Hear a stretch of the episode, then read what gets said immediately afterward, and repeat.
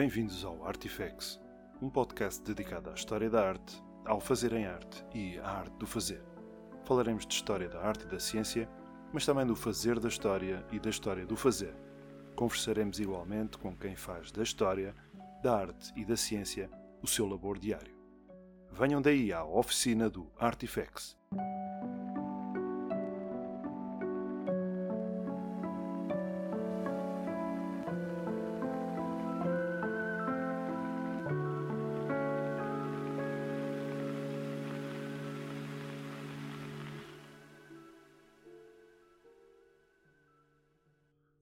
Bem-vindos de novo ao Artifacts.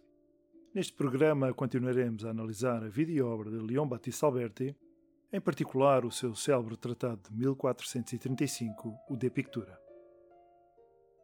No programa passado, vimos como Alberti constitui o primeiro modelo transitório entre o Artifex Polytechnes e o Doctus Artifex, patente fundamentalmente na sua capacidade em conjugar uma formação académica e humanista com o conhecimento direto da praxis artística. Lançámos também um olhar atento à sua biografia, tendo por base diversas fontes, mas fundamentalmente as incontornáveis Vitae de Vasari. Tornou-se igualmente clara a ligação existente entre a persona artística de Alberti e o arquétipo vitruviano, traduzido sobretudo na inteligência e na agudeza de espírito com que Alberti estabeleceu o encadeamento curricular entre as atividades mecânicas e as ciências do quadrivium, nomeadamente a matemática e a geometria. Por último, vimos como diversas circunstâncias biográficas, nomeadamente o banimento a que a sua família foi condenada entre 1401 e 1428, reforçaram no jovem Alberti um espírito particularmente vivo, alimentado graças à formação humanista com Gasparino Barzisa e a posterior formação em jurisprudência na Universidade de Bolonha. No programa de hoje iremos analisar em profundidade o seu tratado de Pictura, escrito no ano de 1435, na cidade de Florença. Na dedicatória que faz a Giovanni Francesco Gonzaga, Marquês de Mantua, Alberti manifesta claramente o seu objetivo programático. Este consistia em reintroduzir a pintura, paralelamente à arquitetura e à escultura, no léxico das artes liberais, indispensáveis na sua ótica para o bom governo das cidades e dos homens. Queria apresentar-vos estes livros sobre pintura ilustre príncipe, porque constatei que tendes o maior prazer nestas artes liberais. A primeira edição de 1435, escrita em latim e destinada aos círculos de erudição que Alberti frequentava, enquadra-se integralmente no campo literário da filologia e terá tido como função não a atividade pictórica propriamente dita, mas a doutrinação das novas gerações de mecenas e patronos, ávidos por tudo o que constituía novidade. Já a edição do Della Pittura, de 1436, escrita em italiano vernacular e dedicada a Filippo Brunelleschi, terá uma função completamente distinta. Nesta versão, Alberto irá omitir inúmeras passagens do texto em latim cujo enquadramento, inteiramente comprometido com uma visão humanista, seria dispensável para os leitores a que se destinava, pintores, escultores e arquitetos. Neste sentido, o De Pictura e a sua versão vernacular, o Della Pittura, constituem a primeira afirmação clara e material de uma aproximação entre dois mundos até aí separados: o mundo dos oficiais mecânicos e o escola de erudição humanista, formado nos melhores centros de ensino das repúblicas italianas. Observamos que, quando da chegada de Alberti a Florença no ano de 1434, toda a cidade fervilhava de atividade artística. Diversos artistas, entre os quais se destacavam Masaccio, Donatello, Luca della Robbia e Ghiberti, haviam já efetuado inúmeros ensaios com a chamada régula, ou seja, uma aplicação empírica do método perspético desenvolvido por Filippo Brunelleschi através das célebres experiências que realizou à porta da Catedral de Santa Maria del Fiore. O sistema carecia, porém, de uma metodologia e enquadramento teórico que permitisse a sua rápida difusão na comunidade artística florentina. E será precisamente nesse momento que Alberti chega a Florença. Conhecem-se hoje alguns elementos adicionais que terão contribuído para o desenvolvimento da teoria perspética albertiana para lá da esfera experimental de Brunelleschi. Na década de 80 do século XX, Samuel Edgerton procurou precisamente estabelecer uma ligação direta entre as traduções florentinas do século XV da geografia de Cláudio Ptolomeu e o advento da perspectiva linear de Brunelleschi e Alberti. O sistema de coordenadas de grade de Ptolomeu prometia uma descrição precisa através de coordenadas de latitude e longitude, fundadas na colação mútua da geometria astronómica e terrestre, colocando o mapa do mundo no âmbito dos debates filosóficos do Quatrocento. Embora não haja uma ligação conhecida entre a descoberta das leis da perspectiva linear e as projeções de Ptolomeu, parece provável que Brunelleschi estivesse familiarizado com elas. Sabe-se que tanto Brunelleschi como Alberti eram amigos próximos do geógrafo e matemático Paulo Toscanelli, um conhecido entusiasta da geografia de Ptolomeu. A dívida de Alberti a Ptolomeu é certa. A grelha de meridianos que desenvolve no seu modelo de pavimento da Construzione Legítima manifesta claramente este ascendente. Este sistema de coordenadas em grelha de inspiração ptolomaica irá inspirar igualmente a criação do famoso velo ou véu albertiano. A tarefa de fazer imagens precisas da Terra exigia tanto uma compreensão da matemática e da ótica, como um conhecimento das técnicas de topografia e da cartografia. Alberti não era apenas um mero teórico, pois estava familiarizado com os instrumentos básicos de levantamento e compreendeu claramente os princípios da triangulação. Por todas estas razões, poder-se-á considerar o De Pictura como uma obra de síntese entre a experimentação que Brunelleschi levou a cabo, as novidades teóricas tanto da matemática como da cartografia e a necessidade imperiosa de desenvolver um método prático e facilmente aplicável pelos artistas para o domínio das leis da perspectiva. Este inegável caráter de transversalidade entre diversos campos de conhecimento surge amplamente analisado por Martin Kemp na extraordinária introdução à edição de 2004 da Penguin Classics do De Pictura. Professor emérito do Departamento de História da Arte da Universidade de Oxford, Kemp efetua aqui um hábil exercício de contextualização do homem e da obra, mas realça, sobretudo, os aspectos duradouros na fundação de uma ciência da pintura que ganhou em Alberti o seu mais eficaz cultor. Vejamos então o que nos conta o professor Martin Kemp.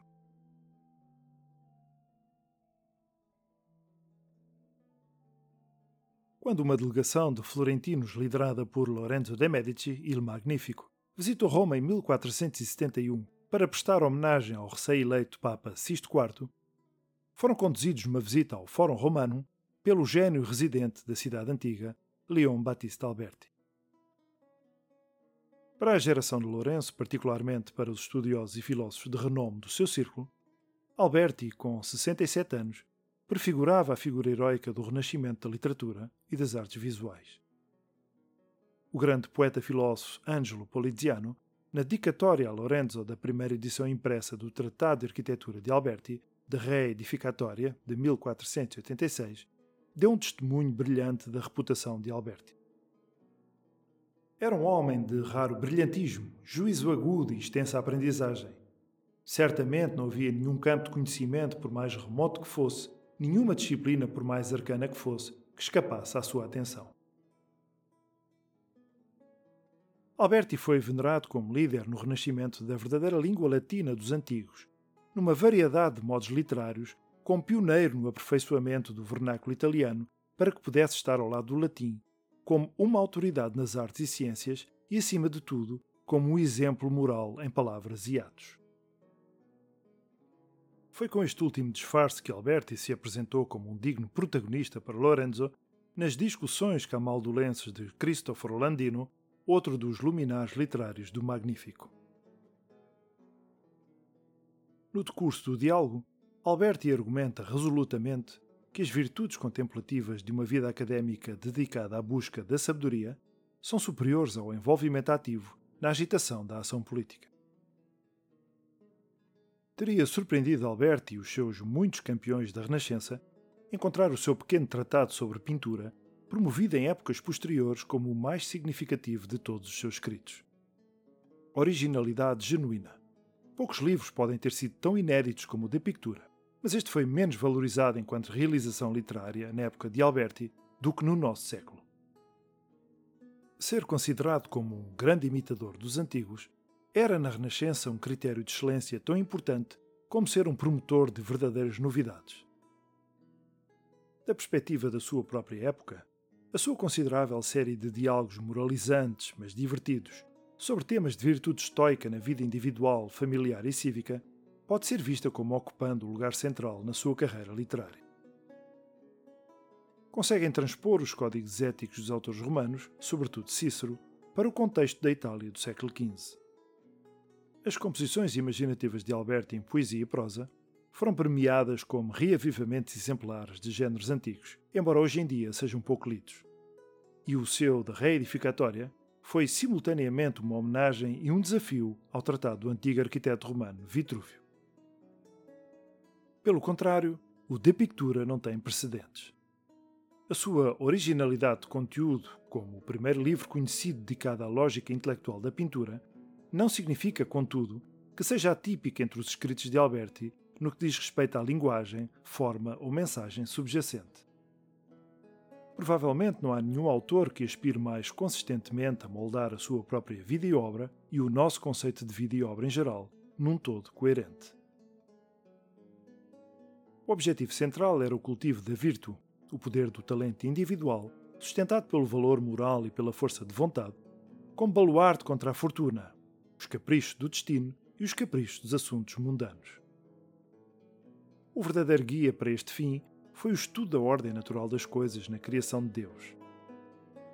É dentro deste contexto de virtude humana e ordem natural que o de Pictura deve ser compreendido. No decurso dos seus estudos, Alberti lançou também as bases do seu conhecimento das ciências exatas, em particular da matemática e da ótica, que lhe haviam de dar uma amplitude de espírito tão excepcional.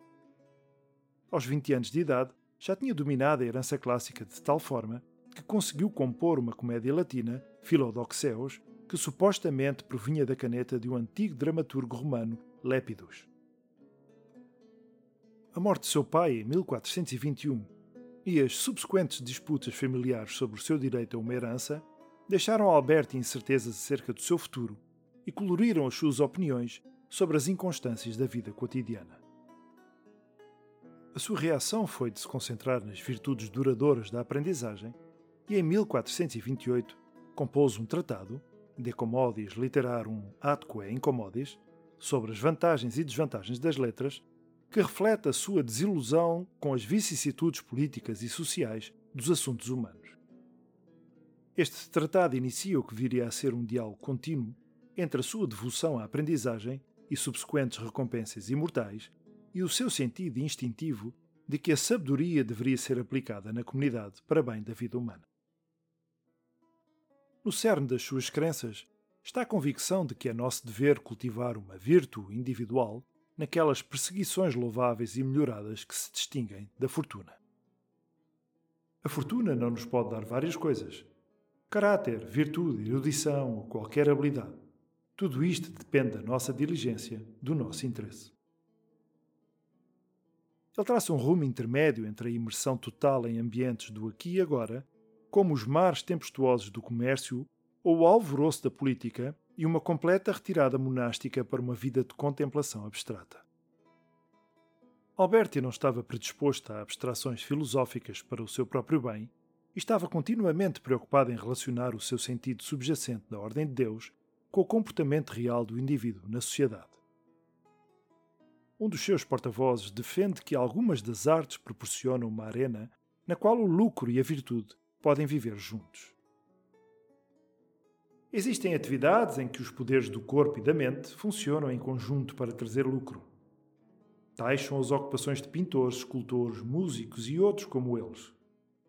Todas estas formas de ganhar a vida, uma vez que dependem principalmente dos nossos poderes pessoais, são aquilo a que se chama artes e não se afundam em naufrágios, mas nadam para longe.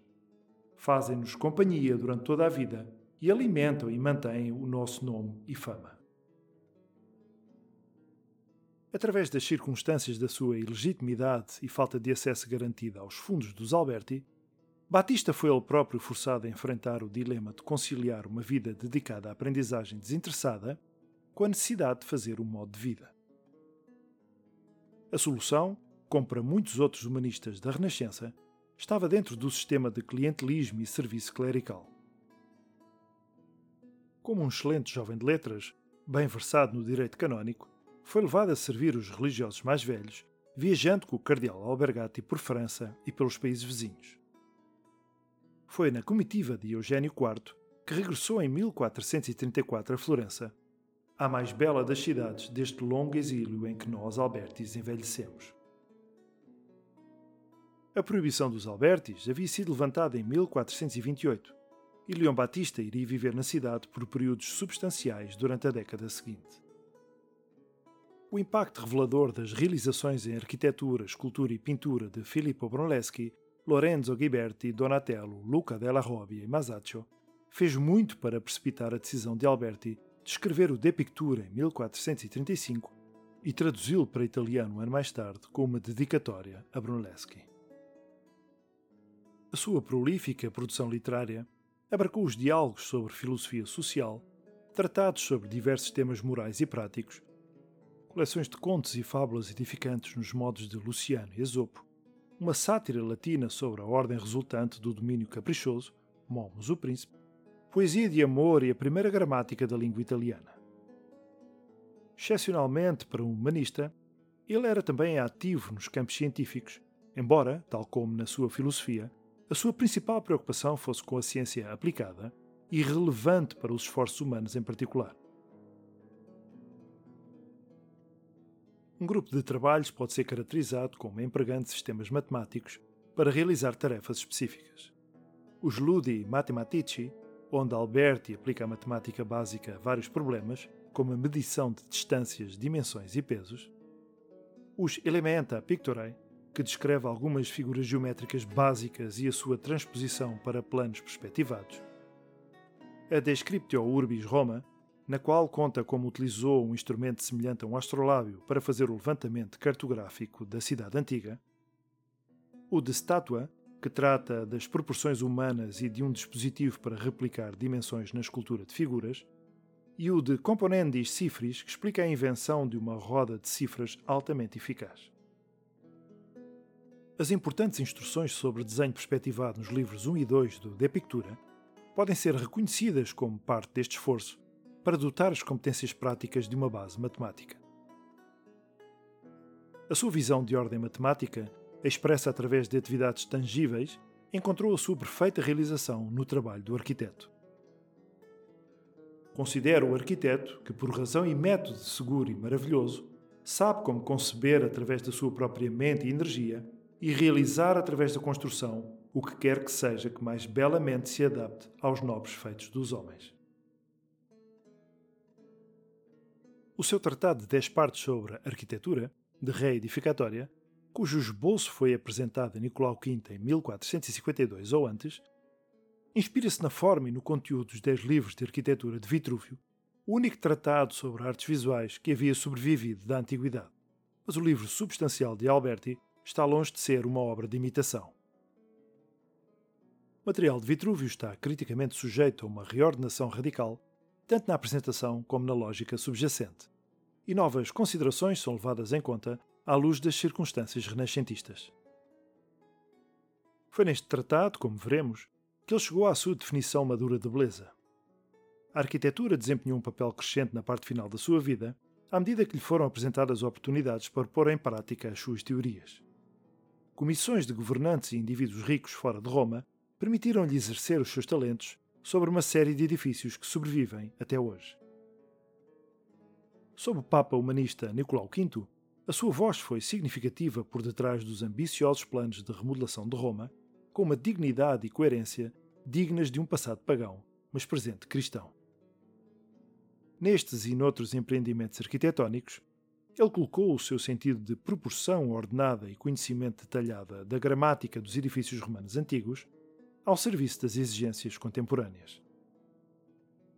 Se pudéssemos descrever Brunelleschi como o arquiteto engenheiro que aperfeiçoou o estilo nativo toscano, de acordo com as lições dos antigos, poderíamos caracterizar Alberti como o arquiteto estudioso que mostrou como a antiga gramática estética poderia tornar-se relevante no seu próprio tempo.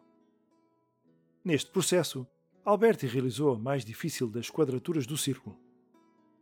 Agindo com impecável reverência ao passado, exerceu ao mesmo tempo uma indefectível originalidade de forma a satisfazer as necessidades do presente. Alberti adotou o que pode ser descrito em termos gerais como um ponto de vista estoico cristianizado na sua defesa da lógica inerente e divinamente ordenada na natureza como a fonte última dos nossos padrões na arte como na vida. Por conseguinte, é apropriado que o primeiro livro do De Pictura, que é inteiramente matemático, mostre como esta nobre e bela arte surgiu a partir das raízes da própria natureza. Na altura em que escreveu o seu tratado de arquitetura, 20 anos mais tarde, Alberti foi capaz de expressar a sua convicção sob a forma de uma definição precisa de beleza. A beleza é uma forma de simpatia e consonância das partes dentro de um corpo, de acordo com o número definido, contorno e posição, de acordo com a concinitas, a regra absoluta e fundamental da natureza. Concinitas, o cônjuge da alma e da razão, surge quando as três propriedades visuais, número, contorno ou forma e posição ou localização, manifestam uma harmonia indissolúvel ou correspondência proporcional nas partes e no todo de modo que nada possa ser acrescentado, retirado ou alterado. Alberti afirma ao discutir as características da forma. O contorno é uma certa correspondência entre as linhas que definem as dimensões, sendo uma dimensão o comprimento, outra a largura e a terceira a altura. O método de definição do contorno é retirado dos objetos que a natureza oferece à nossa inspeção e admiração. Afirmo novamente com Protágoras é absolutamente certo que a natureza é totalmente coerente. É assim que as coisas são. Cada uma das criações da natureza está perfeitamente ajustada à sua estação na vida e exibe uma propriedade completa de forma e função. O conceito de adequação na natureza fornece a base lógica para a sua doutrina artística do decoro, no sentido de que tudo deve ser internamente consistente, apropriado e bem ordenado no todo, e nas partes de cada obra de arte e edifício. Esta regra, como todas as outras, refletia a intenção de Deus em toda a natureza, mas tais regras só podiam manifestar-se no mundo material por meio da existência do observador ou do juízo humano. Os estoicos ensinavam que o homem era por natureza constituído observador e administrador das coisas. Crisipo pensava que tudo na Terra nasceu apenas para servir ao homem enquanto o homem foi feito para preservar a amizade e a sociedade. Protágoras, outro filósofo antigo, parece a alguns intérpretes ter dito essencialmente a mesma coisa quando declarou que o homem é o meio e a medida de todas as coisas. Uma ponte perfeita entre a natureza e os nossos poderes humanos de observação e julgamento encontra-se fornecida por aquelas artes que nascem do acaso e da observação fomentadas pelo uso e a experiência e amadurecidas pelo conhecimento e pela razão. As suas várias especulações sobre as origens das artes figurativas dependem da percepção atenta das imagens feitas por acaso na natureza, cujos princípios intelectuais são cada vez mais aplicados à medida que os artistas se esforçam por uma absoluta imitação racional. O seu relato da descoberta da escultura no da estátua é típico Acredito que as artes de quem tenta criar imagens e semelhanças a partir de corpos produzidos pela natureza se originaram da seguinte maneira.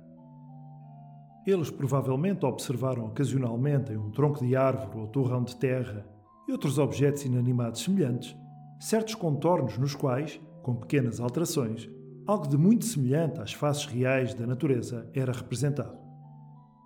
Então, Corrigindo e refinando a linha e as superfícies como o objeto específico exigia, eles alcançaram a sua intenção e ao mesmo tempo sentiram prazer em fazê-lo.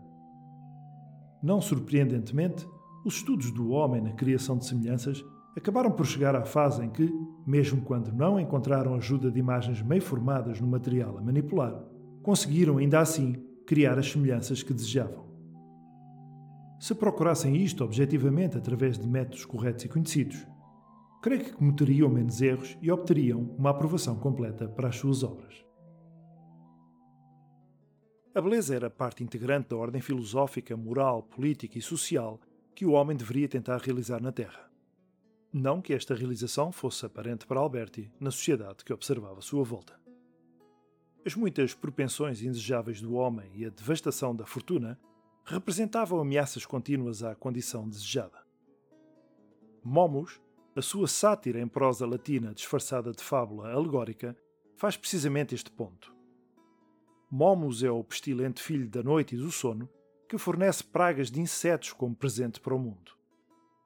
Tendo sido expulso dos céus, este personagem duvidoso goza de todo o sucesso na sociedade corrupta dos homens. Confrontado com o caos que se seguiu, Júpiter hesita sobre a melhor forma de estabelecer um novo mundo para substituir o antigo, mas não recebe ajuda dos filósofos que se agitam inconsequentemente. Um farol de esperança é proporcionado por uma magnífica peça de arquitetura, um enorme teatro tipo Coliseu, que assinala o caminho para realizar a harmonia visual e social do cosmos. Eventualmente, a ordem é estabelecida no mundo original com a ajuda de Galastus, um filósofo que assume uma perspectiva visivelmente albertiana. De forma comparável, ainda que menos sustentada, a arquitetura aparece também como metáfora da ordem social num dos seus contos ou apólogos. Uma fábula sobre um templo antigo é utilizada para mostrar como a arrogância e a ostentação conduzem sempre à ruína. As pedras inferiores do templo, que há muito desempenham um papel valioso no apoio ao todo, começam a questionar a sua sorte e a invejar os seus colegas mais elevados que suportam menos carga. O resultado da retirada dos serviços da alvenaria inferior é o colapso de todo o edifício. A moral social é que os homens prudentes não devem desprezar a posição que o destino lhes atribuiu. Para Alberti, a instituição de uma sociedade bem regulamentada não deveria ser realizada através de medidas extremas e certamente não por uma ruptura revolucionária dos estratos sociais. O conjunto de Pictura, e particularmente as passagens em louvor da pintura e dos pintores nos parágrafos iniciais dos livros 2 e 3, demonstram que a pintura não deve ceder nada à arquitetura ou a qualquer outra arte no esforço do homem para reconstituir a ordem da natureza. Tendo formulado a pergunta retórica: não é verdade que a pintura é a dona de todas as artes e do seu princípio e ornamento? Alberti conclui que dificilmente se pode encontrar qualquer arte exceto a mais maléfica, que não pertença de alguma forma à pintura. Por isso, atrever-me-ia a sugerir que qualquer beleza que haja nas coisas foi derivada da pintura. Alegações totalmente comparáveis para o poder soberano da pintura foram feitas no final do século por Leonardo da Vinci e, vindo da sua boca, não parecem surpreendentes. Pelo contrário, as reivindicações de Alberti foram totalmente excepcionais para um humanista pioneiro no início da Renascença. A sua ênfase pessoal em questões visuais é, em parte, uma consequência do seu talento e gosto individual. Ele indica, por exemplo, que se tinha encantado em criar os seus próprios milagres da pintura, mesmo antes da sua residência em Florença na década de 30 do 400, e é, em parte, um reflexo dos seus estudos na ciência ótica medieval. As teorias da visão geométrica desenvolvidas por escritores como o filósofo islâmico Hayasen, os franciscanos Roger Bacon e John Peckham e Vitello da Polónia, pareciam fornecer uma ilustração perfeita da forma como o desígnio racional de Deus se insinuou em toda a natureza. E devemos recordar que o esplendor imaterial da luz poderia ser prontamente interpretado como a manifestação mais direta da graça divina no mundo material. Esta elevada ciência foi representada em Pádua durante os primeiros anos de Alberti por Biagio Pellecani. Embora o De Pictura não seja o lugar para exposições elaboradas de oftalmologia e ótica, as suas referências aos filósofos que eram peritos em tais assuntos do olho e da luz mostram claramente a sua admiração pela sua ciência. O olho tinha sido reverenciado na tradição aristotélica como o chefe dos órgãos sensoriais. Como o próprio Alberto escreveu, o olho é mais poderoso do que tudo, mais rápido do que tudo, mais digno do que tudo. O seu nome auxiliar, Leon, ou Leo, ou Leone, tinha sido adotado pelas suas alusões adequadas à coragem e magnanimidade do leão, e talvez também em deferência à lenda de que um olho de leão era de tal poder que não se deteriorou com a morte do seu dono.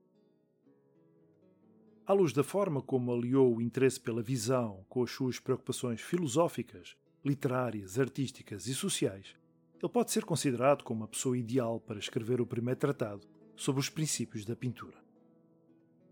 Embora o De Pictura tenha sido escrito relativamente cedo na sua carreira, quando tinha pouco mais de 30 anos de idade, é uma expressão madura das atitudes caracteristicamente albertianas que podemos discernir ao longo dos seus escritos. O De Pictura constrói-se sistematicamente a partir dos primeiros princípios visuais. Começa no livro 1 como se estivesse a embarcar num tratado sobre geometria euclidiana, com definições básicas das propriedades geométricas através das quais as formas dos corpos podem ser analisadas. Ponto, linha, superfície ou plano, borda, ângulo, planicidade, convexidade e concavidade. No entanto, encontra-se preocupado desde o início em salientar que não está a lidar com as abstrações imateriais da matemática pura, mas sim com a descrição visual do mundo material. Ele confia na diferenciação padrão entre tais concepções geométricas como ponto, linha e superfície, que não têm presença física, uma vez que lhes falta uma ou mais das três dimensões necessárias para a existência tangível, e os seus equivalentes no tipo de realidade substancial que podemos perceber através dos nossos sentidos. O ponto de Alberti é, portanto, um verdadeiro sinal ou marca numa superfície física. Como ele afirma no seu breve ensaio sobre pontos e linhas entre os pintores, da nossa definição, um ponto é um sinal porque o pintor o percebe como se fosse algo entre um ponto matemático e uma quantidade que pode ser classificada pelo número, como talvez os átomos possam ser. Adaptando uma expressão proverbial e algo estranha de Cícero, ele enfatiza no De Pictura que está a falar em termos de Minerva, a sabedoria mais grosseira dos nossos sentidos, ou la più grassa Minerva, como o descreve no texto italiano. De acordo com a sua ênfase no conhecimento sensacional, aproveita uma série de metáforas e similitudes materiais para descrever as propriedades geométricas dos corpos. O bordo é descrito como uma hora, borda ou fímbria, franja ou bainha, transmitido o sentido de um contorno como realmente era utilizado pelos desenhadores. Um círculo é como uma coroa, e a natureza das superfícies côncavas e compostas são respectivamente explicadas por referência às superfícies internas das cascas dos ovos e às superfícies externas das colunas. Tais corpos materiais só podem ser totalmente percebidos através da luz, como os primeiros estudantes de ótica tinham sublinhado. E Alberti explica o processo de visão em termos de uma versão altamente simplificada da ciência ótica medieval. A base da nossa percepção dos tamanhos relativos dos objetos é a pirâmide visual ou cone, compreendendo raios de luz convergindo para ou divergindo de um vértice nocional dentro do olho. O raio cêntrico, que passa ao longo do nosso eixo visual, desempenha um papel fundamental na certificação da visão, enquanto que os raios extrínsecos e medianos transmitem informações sobre o contorno e a superfície, respectivamente. Ao contrário de predecessores medievais como Peckham, cuja perspectiva comunis se tinha tornado o livro-texto padrão, Alberti não trata das complexidades do que acontece aos raios de luz dentro do olho, nem se preocupa em debater a velha e controversa questão de saber se os raios apenas entraram no olho ou se foram emitidos como feixe de visão. Também recusa comprometer-se sobre a origem das cores, embora esteja claramente consciente das teorias concorrentes dentro da tradição aristotélica de que as cores básicas ou primárias ou surgem como resultado de misturas de leveza e escuridão em diferentes proporções, ou são geradas pelas respectivas propriedades dos quatro elementos. A sua única preocupação no De Pictura é estabelecer os rudimentos da geometria ótica externa ao olho e as suas consequências para o pintor. O quadro é concebido como equivalente à interseção da pirâmide por um plano que é perpendicular ao eixo da visão ou raio cêntrico a distância da interseção do nosso olho afetará o tamanho real da imagem, mas não as proporções relativas dos objetos na matriz visual, tal como registadas no plano da imagem. É através destas proporções relativas que as dimensões e distâncias dos objetos se tornam aparentes por referência uma medida interna ou escala de dimensões conhecidas. De acordo com Protágoras e os óticos medievais, Alberti considera a figura do homem como o padrão de referência mais apropriado. É este meio ou medida humana que ele usa quando começa a fornecer direções para a construção do espaço perspectival, embora ele em parte alguma explique porque é que as propriedades da pirâmide resultam na geometria recíproca da sua construção pictórica. Implica apenas que poderia empreender a prova se tal lhe fosse exigido. Costumava demonstrar estas coisas em maior profundidade aos meus amigos com algumas explicações geométricas. A sua construção básica é delineada passo a passo e resulta numa grelha ou pavimento em mosaico. O seu ponto de fuga é o seu ponto central, situando-se no horizonte à altura da cabeça do seu homem modular. Alberti aparentemente não forneceu ilustrações e diagramas modernos dos seus procedimentos, e as edições subsequentes tenderam a colocar o ponto cêntrico no meio do horizonte e a meio da imagem. Isto dá a impressão de inflexibilidade visual, mas ele enfatiza que não faz mais do que introduzir o aspirante a pintor nos rudimentos da arte, ou seja, nos princípios sobre os quais o artista pode construir a sua prática, exercendo a sua inventividade como apropriado para a tarefa particular em mãos. Alberti não nos informa de como devemos elaborar o espaço em cada quadro.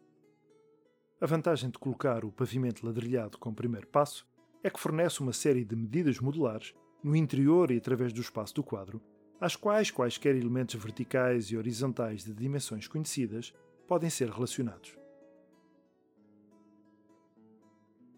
No livro 2, sobre a égide da circunscrição, Alberti descreve como as paredes podem ser construídas de acordo com a sua devida escala na planta da grelha perspectivada e como um círculo pode ser transposto para o pavimento na pintura, anotando os pontos equivalentes em que o contorno de um círculo não perspectivado intersetaria uma grelha não perspectivada. O livro 2 abre com uma extensa digressão dirigida aos jovens sobre a virtude da pintura, utilizando um conjunto de citações de autores antigos para enfatizar o seu poder divino o seu valor moral e o elevado estatuto social dos seus praticantes. O seu principal objetivo é ensinar ao pintor como pode apresentar com a mão o que entendeu na sua mente. A arte da representação está dividida em três partes: circunscrição, composição e recepção da luz, numa sequência que se assemelha ao desenvolvimento histórico da arte desde as suas origens primordiais.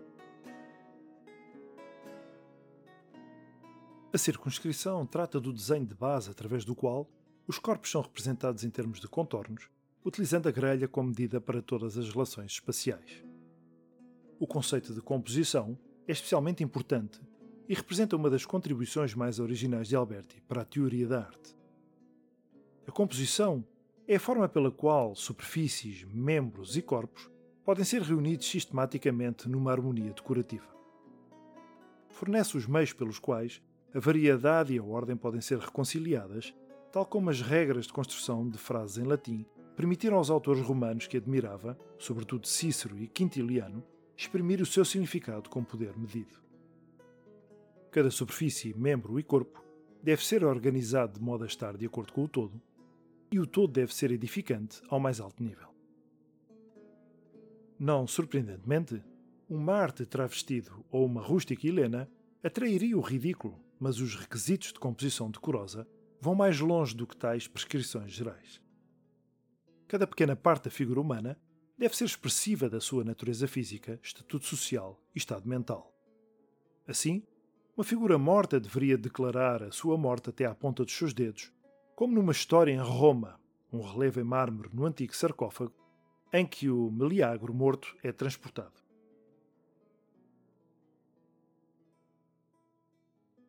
Já a história, um termo que resiste à tradução precisa, foi a realização suprema para o pintor, encarnando todo o valor moral que podia ser realizado através do seu comando da beleza, expressão e significado. O seu único exemplo moderno de uma história é o mosaico perdido de Giotto no velho São Pedro, representante Cristo e São Pedro caminhando sobre a água, no qual cada discípulo exibe sinais tão claros de agitação no seu rosto e corpo que as emoções individuais são discerníveis em cada uma delas. As expressões, gestos e movimentos das figuras devem ser potentes e declamatórios, como os de um orador, mas não devem ser violentos ou extremos. Um tumulto indecoroso ou cacofonia não deve ser admirado e cita com aprovação o ditado, segundo o qual não mais de nove convidados devem ser convidados para jantar, para evitar a desordem. Alberti também conhece as virtudes da subavaliação, citando como exemplo a forma como Timantes tinha ocultado a cabeça do aflito pai de Ifigênia, deixando mais para o espectador imaginar sobre o seu sofrimento do que aquilo que pudesse ver com os olhos. A necessidade de decor temperado é tão grande no processo através do qual a história é realizada como o próprio produto final. De facto, o último é baseado no primeiro. Um talento artístico extravagante que começa a pintar no furioso transporte de entusiasmo criativo dará origem a obras desprovidas de dignidade e com um acabamento deficiente. O tratamento de Alberti à recepção da luz não é menos original do que a sua discussão sobre a composição. Ele identifica claramente o protagonismo do preto e do branco, e por implicação das sombras de cinzento, como modificadores dos pigmentos coloridos, de forma a conferir o efeito de modelagem da luz e da sombra e diferenciar as propriedades visuais das cores individuais, diferenciando assim entre aquilo a que chamamos tom e matiz. As tonalidades individuais são os géneros de cores, enquanto que o preto e o branco geram as espécies.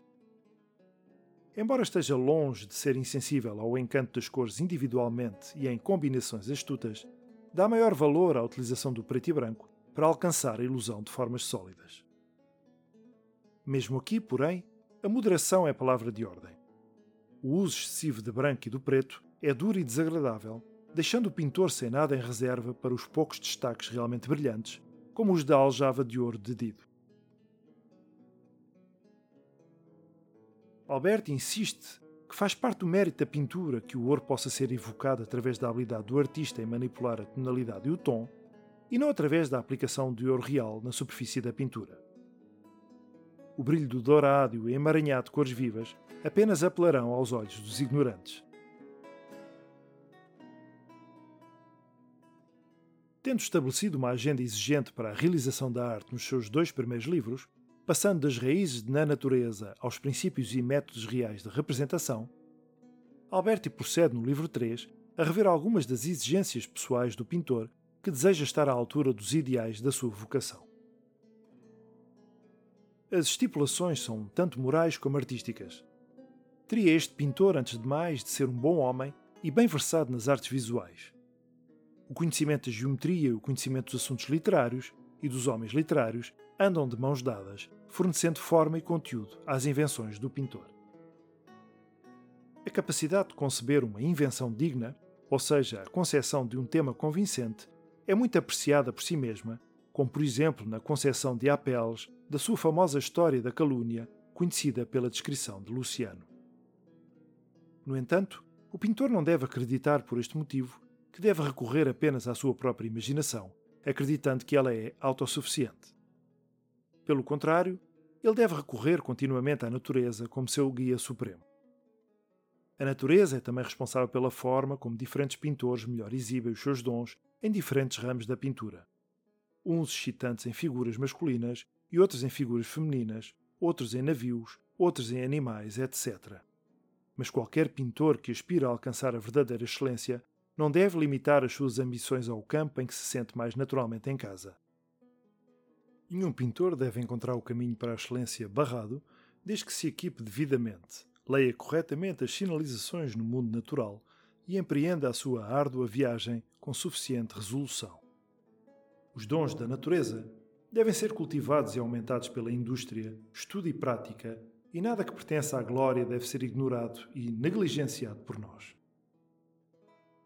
O de Pictura, como um todo, foi concebido para inculcar no pintor, particularmente naquele que é ainda jovem, a consciência dos meios sistemáticos e dos fins elevados da pintura. O prémio para o cultivo da verdadeira virtude na arte é o elogio daqueles que são conhecedores e uma fama duradoura que resiste aos caprichos da fortuna. Assim equipado, Alberti está confiante de que o pintor pode desempenhar um papel significativo na realização do potencial humano naquelas perseguições que possuem valores tangíveis e duradouros. A mensagem é uma declaração arquetípica do otimismo renascentista.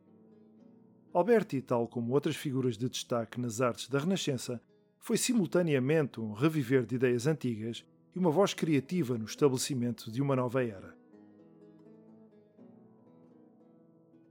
A produção do seu tratado sobre pintura em duas versões, uma em latim e a outra em italiano, é sintomática desta dupla ambição. Uma inscrição na sua cópia do Brutus de Cícero testemunha que, Sexta-feira, às 8 horas e 45 do dia 26 de agosto de 1435, concluí a obra da Pictura em Florença. No manuscrito da versão italiana da Biblioteca Nazionale de Florença está inscrito Louvor acabado seja a Deus no dia 7 do mês de julho de 1436. A vantagem de tornar o seu tratado disponível em duas línguas não se destinou exclusivamente a torná-lo acessível a diferentes tipos de leitores, grupos de estudiosos humanistas e praticantes das artes visuais, mas satisfez sobretudo o seu desejo de estabelecer os méritos de um vernáculo refinado, a par do latim. Uma parte substancial da sua produção literária foi em latim, e muitas das obras de Alberti emularam diretamente os seus autores romanos favoritos. O seu renascimento dos géneros antigos não era seco e sem humor, ele era particularmente atraído por contos espirituosos e satíricos, compondo a sua própria incisiva Intercenalas, aquilo que chamaríamos histórias depois do jantar, à maneira de Luciano e dedicando uma coleção delas a Paulo Toscanelli, um médico que foi um dos principais estudiosos de matemática, astronomia e óptica. O seu amigo humanista em Ferrara, Guarino da Verona, dedicou a sua tradução do Musca, a Mosca de Luciano, a Alberti que por sua conta compôs uma obra irónica sobre o mesmo tema, que enviou a Landino. Numa linha semelhante, Alberti escreveu um elogio ao seu fiel cão de companhia. O seu encomium, da virtude canina, não é apenas uma demonstração virtuosa de conhecimento dos antigos, mas também ridiculariza as fórmulas e pomposidades que podem muito facilmente dominar a escrita humanista. Diz do seu cão que este foi nascido dos mais nobres antepassados, e entre os seus antigos antepassados havia um número infinito de pessoas famosas, incluindo pessoas antigas e eruditas do Egito. Esta parangona em torno da raça do seu cão exibia uma virtude digna dos antigos. Em cada momento da sua vida, ele esteve envolvido em atos louváveis. Para alguns dos principais humanistas toscanos, as qualidades da sua própria língua vernácula poderiam, se sujeitas à regra da lei gramatical, alcançar um estatuto igual ao do latim como veículo literário. Em Della Família, Alberti escreve: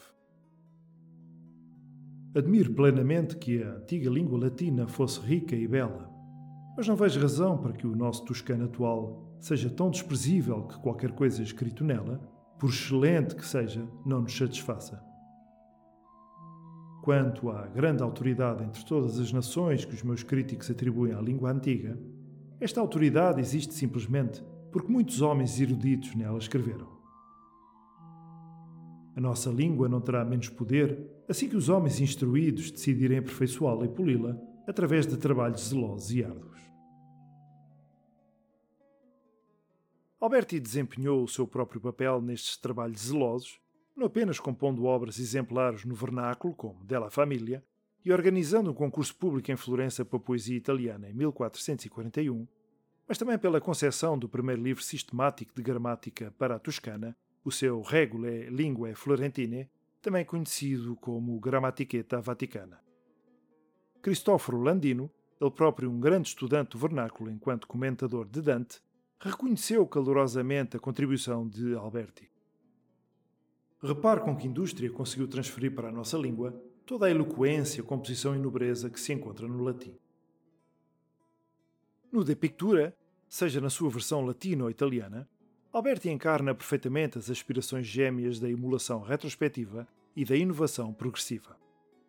A forma do De Pictura, a sua organização em três livros e a progressão sistemática através de rudimentos, práticas e fins é profundamente influenciada por tratados romanos sobre retórica, muito especialmente a Institutio Oratória de Quintiliano.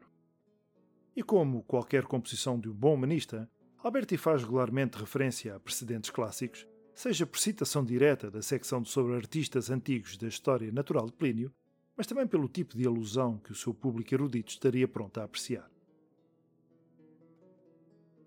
A versão polida do texto em latim foi dedicada por volta de 1440 a Gianfrancesco Gonzaga, Marquês de Mantua. E embora possamos duvidar do entusiasmo do próprio Marquês pela leitura dos tratados eruditos em latim, Alberti colocava astutamente o seu trabalho no ambiente onde este seria apreciado. Em Mantua, Gianfrancesco patrocinou a influente escola humanista La Giocosa, dirigida por Vittorino da Feltre, que tinha anteriormente sucedido ao professor de Alberti Barzisa na cadeira de retórica em Pádua. Nesta escola, futuros patronos como Federico da Montefeltro de Urbino e Ludovico Gonzaga receberiam o seu fundamento nas artes e filosofias do mundo antigo e moderno. Na dedicatória do De Pictura, Alberti é claro, elogiando a virtude do Marquês nas armas e nas letras, expressando a esperança de que o conteúdo da sua obra possa revelar-se digno pela sua arte dos ouvidos dos homens cultos, podendo também agradar aos estudiosos pela novidade do seu tema. E acreditarei que o meu trabalho não vos desagradou se decidirem inscrever-me como um membro dedicado entre os vossos servos. Ao julgar o público pretendido e a função do De Pictura, este contexto original de patrocínio humanista tem de ser tomado em consideração. Há numerosas indicações no texto e na organização geral do tratado de que este é dirigido ao jovem pintor, mas não é um livro instrucional do tipo destinado ao aprendiz médio de estúdio. Ao invés, Alberto explora o veículo de um tratado pedagógico, à maneira da oratória de Quintiliano, para expor os princípios da disciplina, de modo a impressionar os colegas estudantes de artes liberais, particularmente os jovens e os responsáveis pela sua educação. O seu sucesso pode ser julgado pela sobrevivência de cerca de 20 manuscritos do texto latino. Apenas três manuscritos da versão italiana são conhecidos. Embora tenhamos de admitir a possibilidade de a taxa de sobrevivência do texto italiano nos meios artísticos ter sido inferior à dos manuscritos latinos nas bibliotecas, as proporções relativas parecem refletir o objetivo original do tratado. O texto italiano não é uma tradução direta. Há várias passagens em latim que foram omitidas no italiano. Estas partes omitidas incluem algumas das passagens mais científicas que aludem à ótica tradicional. Muito ocasionalmente, o italiano ajuda a clarificar o significado do latim, mas são habituais os casos em que o texto original transmite o sentido de Alberti com mais precisão. De facto, os passos da construção da perspectiva não podem ser compreendidos de forma inequívoca apenas a partir do texto italiano. O aspecto mais valioso da tradução vernacular para o leitor moderno é a carta que dedica a Filippo Brunelleschi e que contém uma declaração clássica do renascimento das artes e testemunha vivamente o impacto dos grandes pioneiros florentinos do estilo renascentista nas artes visuais. Na sua dedicatória do Della Pintura, Alberti não se dirigia a um artista típico. Brunelleschi, como filho de um notário, havia provavelmente recebido uma boa educação podendo ter expressado a sua admiração pelo De Pictura na sua forma original latina. Os outros artistas contemporâneos elogiados por Alberti no prefácio, o nosso grande amigo, o escultor Donatello, Lorenzo Ghiberti, Luca della Robbia e Masaccio, poderiam não ter sido todos instruídos no mesmo grau, mas pertenciam à elite que estava a reformar a arte toscana à luz dos ideais romanos. O próprio Ghiberti escreveria mais tarde engenhosos comentários acerca das artes figurativas. A realização de Brunelleschi, que é apontada como louvor, é a construção da enorme cúpula da Catedral de Florença e não a invenção da perspectiva. O facto de Alberti não mencionar Brunelleschi em relação à perspectiva não deve ser considerado como significando que ele estava a tentar reivindicar toda a glória para si próprio, ou mesmo que o primeiro biógrafo de Brunelleschi estava errado ao acreditar o seu herói com a sua invenção. Pelo contrário, muito provavelmente reflete o facto de que a realização de Brunelleschi não constituiu um precedente preciso para o sistema de Alberti. Brunelleschi tinha realizado, provavelmente antes de 1413, a projeção perspectivada de dois dos edifícios mais proeminentes de Florença, o Batistério e o Palazzo dei Signori, agora o Palazzo Vecchio, em dois painéis de demonstração que já não existem. Os seus procedimentos, independentemente da sua natureza real, funcionavam a partir de estruturas conhecidas, em vez de pré-estabelecer um espaço abstrato no qual as formas podiam ser colocadas. Durante meados da década de 20, Donatello na escultura em relevo e Masaccio na pintura adaptaram a invenção de Brunelleschi para a integração a priori de cenários imaginários em perspectiva matemática. A famosa Trindade de Masaccio em Santa Maria Novella fornece o exemplo mais desenvolvido. A inovação de Alberti foi extrair da prática pictórica mais avançada os rudimentos da construção, as regras subjacentes ou caso geral, para que os seus princípios pudessem ser prontamente comunicados. Alberti era, obviamente, um observador perspicaz da prática artística. As suas regras sobre narrativa e caracterização sugerem um estudo atento de Donatello, Ghiberti e Masaccio, e já anotamos os seus elogios à história de Giotto em Roma. Foi também, pelo seu próprio testemunho, um artista diletante por direito próprio, embora nenhuma pintura sobrevivente lhe possa ser atribuída de forma convincente. Na pintura, não está de todo preocupado com os aspectos materiais da arte da pintura, ao contrário do Il Libro dell'Arte de Senin Senini, que tinha sido escrito por volta da viragem do século e continha instruções cuidadosas sobre a preparação de superfícies, manipulação de pigmentos, etc. No entanto, há numerosos sinais de que Alberti falava como alguém que se tinha esforçado por conta própria para fazer pinturas. Ele recomendou uma invenção sua como ajuda prática para o desenhador que deseja imitar a natureza, nomeadamente o véu ou interseção, que consiste num pano translúcido dividido em quadrados. O objeto a copiar é observado através do véu a partir de um ponto fixo, os seus contornos transportes para uma superfície de desenho que foi dividida em quadrados correspondentes. Também fornece outras dicas práticas, observando como o pintor move o seu ponto de vista para trás e para a frente, para encontrar a posição ideal para representar uma determinada forma. Como olhar para os objetos através de olhos semicerrados ajudará a consolidar as massas de luz e sombra, como o estudo de uma pintura no espelho a mostrará de uma nova forma para revelar as suas falhas. As suas observações ocasionais sobre os efeitos reais no mundo observado tais como os seus comentários sobre diferentes tipos de drapeados e as suas observações de reflexos verdes nos rostos daqueles que caminham através dos prados, mostram que o tratado possui um olho de pintor. Alberti estava plenamente consciente das qualidades frescas e inovadoras do De Pictura, como um todo e nos seus detalhes. Sem dúvida que ele esperava que fosse influente. Um aspecto da sua influência já foi sugerido quando notámos o público humanista para o texto latino. Um possível mecenas das artes que tivesse lido De Pictura teria mais probabilidades de agir como um patrono conhecido de um artista como Piero della Francesca do que um que ignorasse a base intelectual da pintura. Há sinais claros na prática da arte florentina nos anos 30 e 40 do impacto das ideias de Alberti. Ghiberti foi provavelmente um dos primeiros a responder, no decurso da sua concepção dos relevos perspectivados de bronze no seu segundo conjunto de portas para o batistério florentino. Os frescos de Fra Angelico na Capela do Vaticano para Nicolau V, o Papa humanista que foi o destinatário do, da reedificatória, são uma encarnação quase perfeita dos princípios albertianos. Piero de la Francesca compreendeu a mensagem de Alberti de tal forma que conseguiu alargar as suas aspirações intelectuais tanto na prática pictórica como através da sua própria teoria perspética no De Perspectiva Pingendi. A análise detalhada de Alberti sobre temas clássicos como as Três Graças ou a Morte Ifigénia e a sua recomendação da calúnia de Apelos como uma história exemplar só parecem ter dado frutos no final do século na prática de Mantegna e Botticelli, ambos empregados por patrões que conheciam bem o significado da obra de Alberti.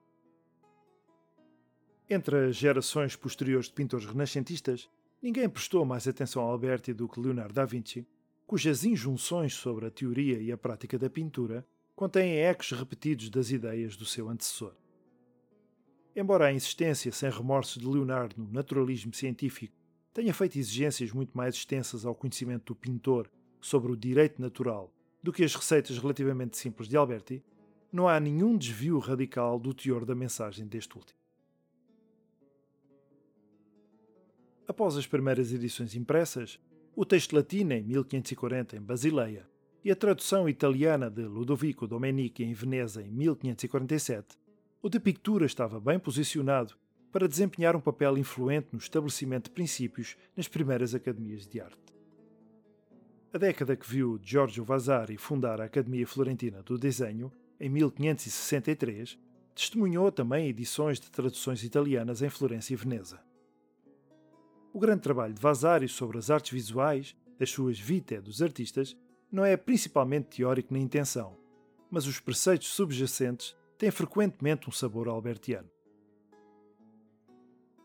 A recém-emergente Academia Real em Paris foi o cenário no século seguinte para a primeira edição francesa de Dufresne, em 1651, enquanto que a primeira tradução inglesa de Leone, no século XVIII, apareceu numa altura em que os artistas ingleses estavam a adquirir tardiamente aspirações académicas.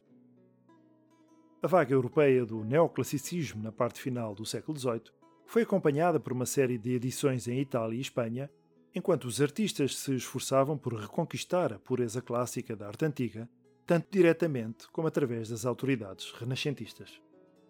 Esta estreita associação com a institucionalização académica da arte funcionou contra a reputação do Tratado de Alberti quando as academias caíram em descrédito progressivo durante os séculos XIX e XX. Mas lido com uma apreciação do seu cenário original, o De Pictura está longe de ser um trabalho monótono de ortodoxia académica. É antes uma afirmação vigorosa e criativa de ideias que estavam a reformar a teoria, a prática e as implicações sociais da pintura.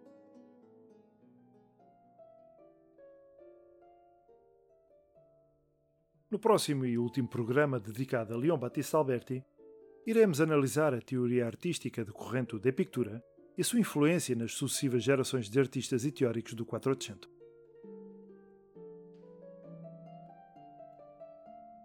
A passagem de Alberti na década de 30 pelo norte da Europa introduzirá uma novidade notória no seu tratado. A consciência ótica da luz e da cor e a sua transposição para a prática da pintura.